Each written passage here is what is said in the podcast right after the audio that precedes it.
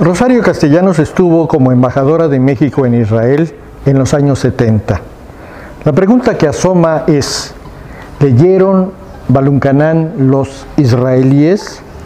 Los críticos nos dicen que la obra está traducida al hebreo, pero esta traducción no se había dado en 1972, porque Rosario cuenta en un artículo publicado en Excelsior el 29 de abril de 1972 que en esa fecha había hecho esfuerzos para que editoriales de aquel país publicaran una traducción de Pedro Páramo de Juan Rulfo, sin alcanzar éxito, porque los editores israelíes decían que era una novela con gran complejidad técnica.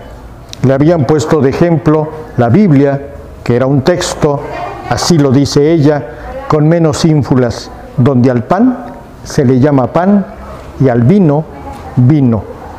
En el artículo, Rosario le pide a su amiga María del Carmen Millán le ayude a decirle si hay libros mexicanos que puedan traducirse y agrega, yo, entre mi ignorancia y mi alejamiento de México y el hecho de saber que Balún Canán también ha sido rechazada, tiendo a ser pesimista y a contestar con una negativa.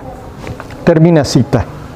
De acuerdo a lo que los editores le dijeron a Rosario en los años 70, los escritores mexicanos carecían de la habilidad de Graham Greene, a quien ponían como ejemplo por tener buena factura literaria, temas interesantes y esa cortesía mínima hacia el lector que es la claridad.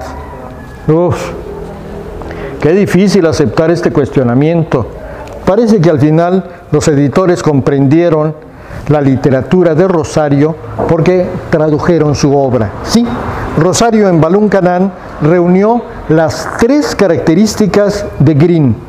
Su novela tiene factura literaria, muestra un tema interesante y posee esa mínima cortesía hacia el lector.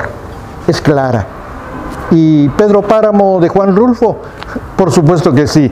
Existe una traducción al hebreo realizada en el año 2003. Vaya, nuestros escritores mexicanos han logrado en este siglo la aceptación unánime.